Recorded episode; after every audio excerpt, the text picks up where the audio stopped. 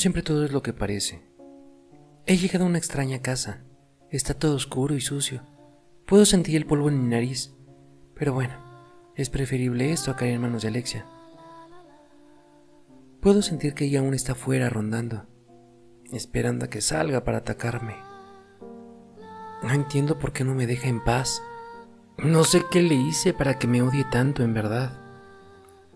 Solo me quedaré quieta sin hacer ruido. Bueno, aunque al parecer no estoy sola en esta casa, acabo de escuchar unos pasos. Espero que no me echen fuera. ¿Quién eres tú? Escucho la voz de un niño preguntándome, pero no le puedo ver la cara. Eh, soy Catalina. ¿Y tú quién eres? Soy Vicente. ¿Qué haces en mi casa?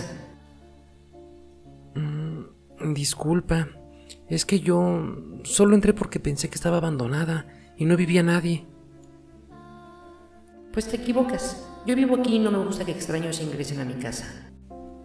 Mm, nuevamente te pido disculpas. No lo hice por mala intención ni por robar nada. Es solamente que quería esconderme de alguien que quiere hacerme daño. ¿Tus papás también están aquí? Cuéntame, ¿de quién te escondes? me dijo ya suavizando la voz y evadiendo mi pregunta sobre sus padres. Acercándose un poco más a mí para escucharme, pude ver su cara. Es un niño con una mirada muy triste, pálido, pero de lindas facciones. A pesar de que tengo miedo, me inspira confianza, por lo que le contaré mi triste experiencia y de que huía. Me escondo de Alexia, una compañera de mi salón que desde hace como un año me acosa y me persigue. Pero bueno, no es la primera vez que debo de correr de ella. En una ocasión me atrapó y cortó mi cabello. Me golpeó y me hizo un corte con su nombre en mi espalda. En realidad no sé por qué me odia tanto. ¿Y le dijiste a tus papás? No, no puedo contarles, sería peor. Alexia me dijo que si les contaba y ellos iban al colegio, me iba a arrepentir. No solamente se vengaría conmigo, sino también con mi pequeño hermano, que tiene solo cinco años. Así que, como verás, no hay mucho que pueda hacer. Solo espero cumplir pronto los 14 años y que me cambien de colegio, ya que a mi papá lo trasladarán a otra ciudad por su trabajo. Solo quiero que llegue ese día. Esto último se lo dije con mucha emoción, tanta que esbozó una sonrisa amigable que me entregó paz. Luego me preguntó, ¿Cómo comenzó a molestarte? Todo comenzó cuando llegué a esta ciudad. Antes vivíamos en un pueblo pequeño, Ahí todos nos conocíamos por lo que éramos gente amable. No habían diferencias, éramos una comunidad muy unida. Pero por el traslado del trabajo de mi papá, debimos llegar a este lugar.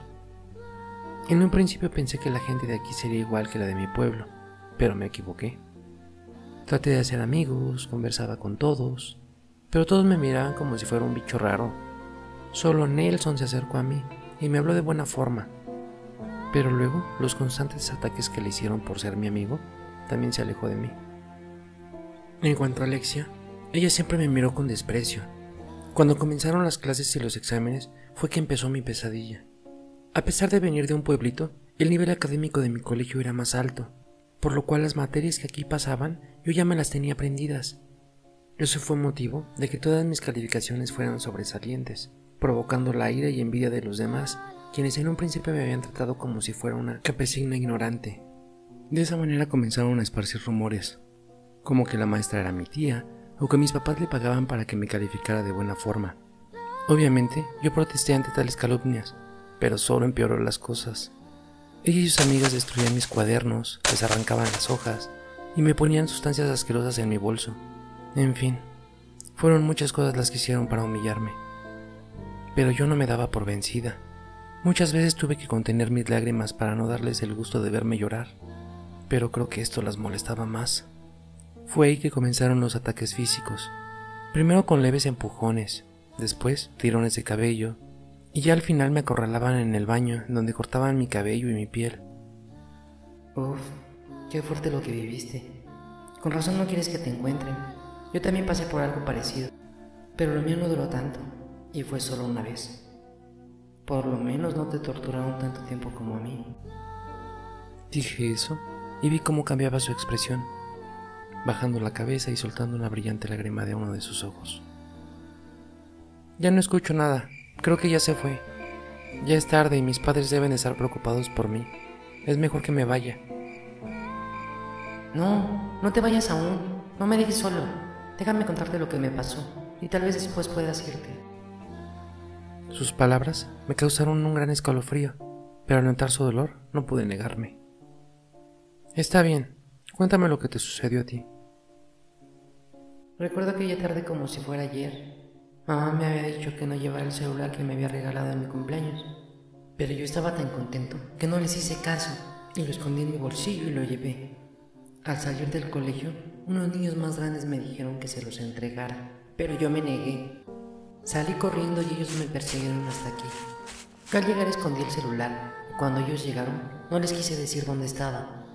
Eso los hizo enojar mucho, por lo que mientras uno me sostenía, los otros dos me golpeaban. En silencio escuché su historia, lo que me causaba un gran dolor. Se nota que sufrió mucho. Su mirada perdida mientras me cuenta lo que le sucedió me hace temblar. Yo ya no daba más de dolor. Quebraron mis brazos y mis piernas con un palo. No sin antes cortar los dedos de mis pies, uno a uno. Yo gritaba, pero nadie escuchaba mis gritos. Llamaba a mi mamá, pero esa nunca llegó. Me sentía en el mismo infierno, siendo torturado por lo que se asimilaban a demonios. Tenía tanto, tanto miedo, que ya después de un momento, ni mis gritos ahogados salían. Fue ahí que el chico más grande sacó una navaja, me cortó el cuello. Mira. No lo puedo creer. Tu cuello aún está sangrando. Sí, de vez en cuando sangra. Pero lo que más me duele es que nunca más volví a ver a mis padres, a quienes extraño mucho. ¿Mm? ¿Quién eres? ¿Acaso eres un fantasma? No soy distinto a ti. Mira tu espalda. No, no, no, no, no. Esto no puede ser posible. Yo corrí muy rápido. A mí no me alcanzaron. Porque estoy sangrando. Porque tengo ese puñal en mi espalda. Porque tú, al igual que yo, fuiste una víctima. Y como yo, también estás muerta. También te mataron, pero tú no te diste cuenta. Ya no llores. Cuando tus padres encuentren tu cuerpo, podrás descansar. Yo no puedo aún porque el mío no ha sido encontrado. Esta casa está abandonada desde hace muchos años y nadie ha venido a buscarme. Mira, allá está mi cuerpo. Me dijo señalando un bulto. Pero yo no lo puedo creer. No puedo aceptar lo que este niño me dice. Yo necesito volver a donde mis papás. Por favor, dime que todo es mentira. Dime que estás jugando conmigo. Mira por la ventana. Ahí está mi cuerpo. Está tirado en el suelo con el puñal en la espalda. Es un charco de sangre. No es posible que haya muerto. ¿Ya no me queda nada más que aceptar mi final?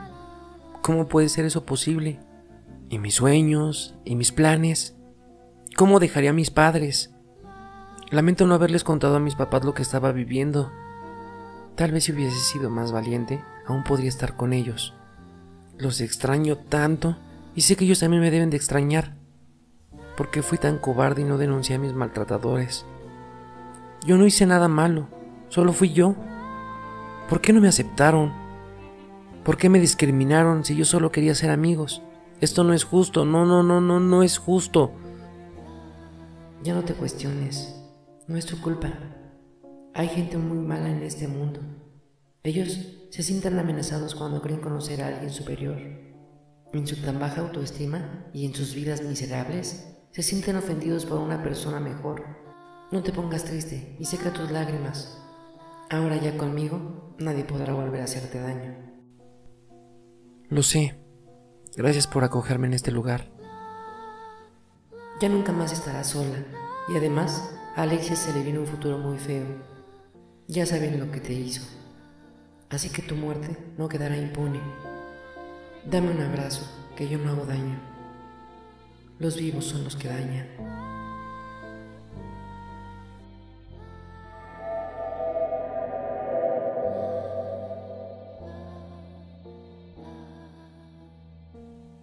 Poco de privacidad.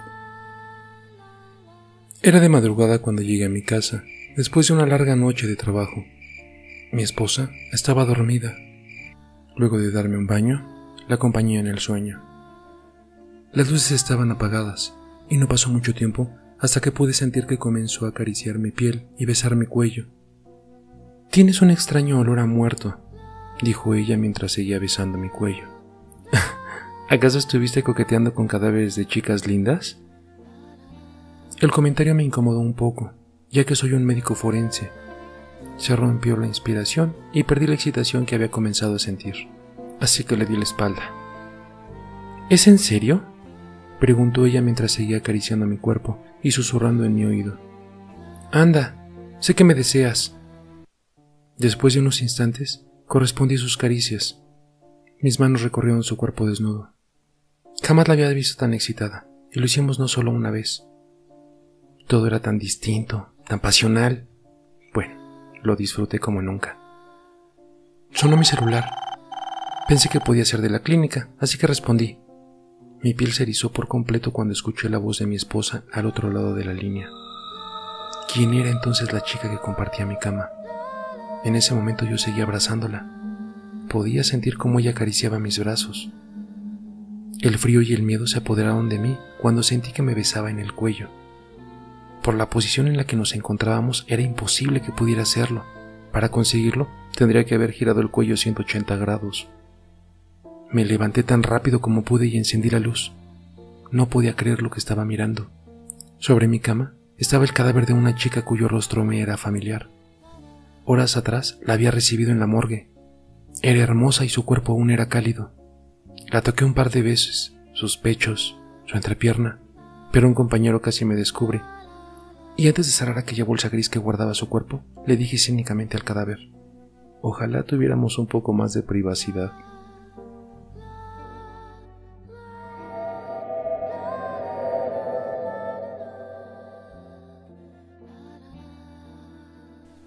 Soy un buen padre. Tengo dos. Son hermosos. Uno es un chico intrépido de cuatro años y muy respetuoso para su edad. La otra es una afectuosa y bonita de seis meses. Juntos son la pieza combinante del amor entre mi esposa y yo. Queremos enseñarles a nuestros hijos a hacer lo mejor que puedan en el mundo.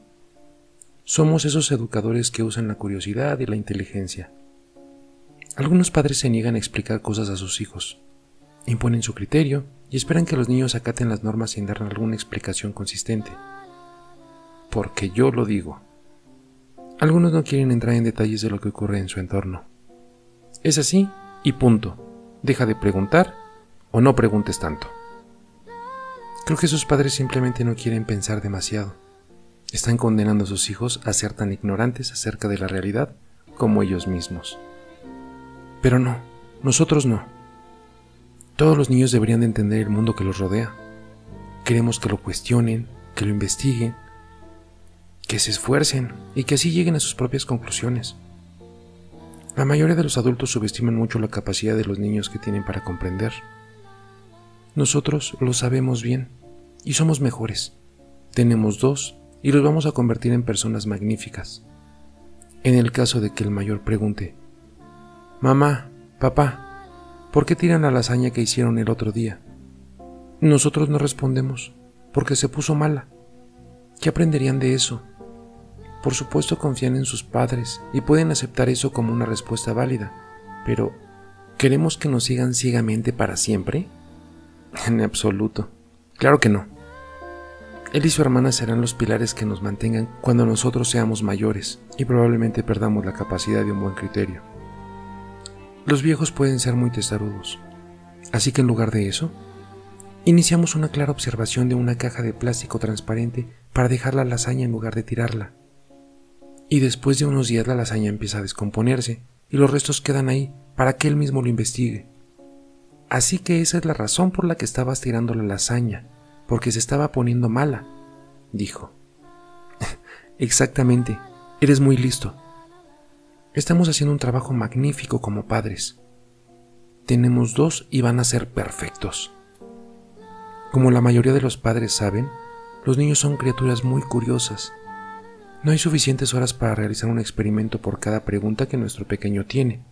Así que en vez de eso, normalmente lo guiamos a través de un camino de pensamiento crítico. Cuando pregunta, le planteamos, ¿por qué crees que es así? Él mismo va sacando algunas conclusiones. Normalmente necesita un poco de ayuda hacia la dirección correcta. Una noche nos llamó desde su cama mientras yo arropaba a su hermanita. Mamá, papá, escuché ruido en el armario. ¿Qué fue eso? Mi mujer se sonríe mientras vamos a su cuarto. Bueno, pequeño, ¿qué crees que fue? Creo que fue un monstruo o un fantasma que viene por mí. ¿Dónde has visto uno antes? le pregunté. ¿Has escuchado de ellos en las noticias? Él me miró y me dijo, no, solo son historias que cuentan otros niños, pero nunca los he visto. Nuestro pequeño consideró otras posibilidades. Quizá fue un animal. Eso era mucho más probable que un ser sobrenatural. Va por el camino correcto. Lo animé que investigara. Le dije, cariño, estamos en un lugar seguro, ¿verdad? El pequeño detective asistió. Yo continué. ¿Por qué no comprobamos y miramos qué es? Nervioso se deslizó de su cama y se acercó a la puerta del armario. Era una puerta corrediza, y dentro guardábamos su ropa, y en el suelo había una pequeña mesa con pinturas y cosas para hacer manualidades. Había un vaso de plástico con lápices de colores, que seguramente estaba en el borde de la mesa y se había caído. Los lápices estaban por el suelo, y como era de esperar, nuestro pequeño hombre llegó a la conclusión sin ninguna ayuda. Yo creo que pavimentará unos buenos cimientos para su hermana pequeña. Tenemos dos, y ya son esencialmente brillantes. En otra ocasión preguntó, ¿por qué tengo estos granitos en la piel a veces? Lo enviamos a que dedujera acorde a lo que había sucedido. Él contestó, bueno, pasa cuando estoy sentado y tengo frío, pero ¿por qué hace eso mi cuerpo? Como no le pudimos responder, nos pusimos a investigar. Todavía no puede hacer una búsqueda completa en Google, así que nosotros la ayudamos a buscar. Descubrimos que cuando hace frío, nuestro cuerpo causa piel de gallina para aislarnos de la baja temperatura, haciendo que nos calentemos un poco. Contento con la respuesta, se marchó. Qué buen niño. Y tenemos dos, y están en camino a ser grandiosos. En un día soleado, mi mujer y yo caminábamos al lado de nuestro hijo en el parque que estaba cerca de nuestra casa. Mi mujer estaba con la pequeña, cuando nuestro chico se nos acercó a nosotros agitándose nerviosamente los dedos y dijo, Hay una mujer mirándome mucho y no sé por qué. Nosotros miramos alrededor, pero no vimos a ninguna mujer mirando a nuestro hijo. Quizá fuese un padre que no confiaba en los niños de otros y por lo tanto vigilaba que nuestro hijo no se acercara a los suyos. Hacía un día espléndido, pero era obvio que nuestro chico estaba inquieto le preguntamos si era lo suficientemente seguro para investigar, pero dijo que no. Orgulloso de su decisión, le hicimos saber que estábamos muy contentos de que pudiese reconocer cuando se sentía incómodo y que viniera a nosotros a buscar ayuda. Nos fuimos del parque, explicándole que a veces no se puede investigar si no es seguro, pero también le contamos de nuestras deducciones sobre lo ocurrido para tranquilizarlo. No estaba contento con la respuesta, así que le contamos el caso de algunos científicos. No siempre tienen toda la información que necesitan, así que bueno, no pueden terminar su investigación. De vez en cuando uno tiene que seguir adelante sin una respuesta satisfactoria. Tenemos dos, y van a ser revolucionarios. Mi hija tenía fiebre la otra noche. Yo la estaba acurrucando mientras la pobrecilla sudaba. Mi hijo preguntó por qué su hermana no se sentía bien. Le dije que no estaba seguro, pero que el doctor dijo que se pasaría pronto. El pequeño estaba visiblemente molesto. Como hermano mayor, le dolía ver a su hermana en cualquier tipo de incomodidad o sufrimiento. La dejé en la cuna con un ventilador encendido y dejé a los dos juntos para que su hermano la tranquilizara. Mientras me alejaba, lo escuchaba decir, Solo quiero saber por qué te duele la cabeza, hermanita, y quiero ayudarte. Tenemos dos, y son encantadores. Traté de distraerme viendo la televisión, ya que mi esposa estaba de viaje de negocios. Sin darme cuenta me quedé dormido, y más tarde desperté y abandoné la habitación para ver qué tal estaba mi hija y comprobar qué estaba haciendo el chico. En el camino me percaté de que la caja de herramientas estaba en el suelo, abierta. Mi mujer no suele utilizar las herramientas, y las veces que uso alguna, siempre lo dejo en la caja. Era extraño que estuviera así y que faltaran un par de cosas. Me enfadé con mi mujer porque sabía que no había dejado eso así.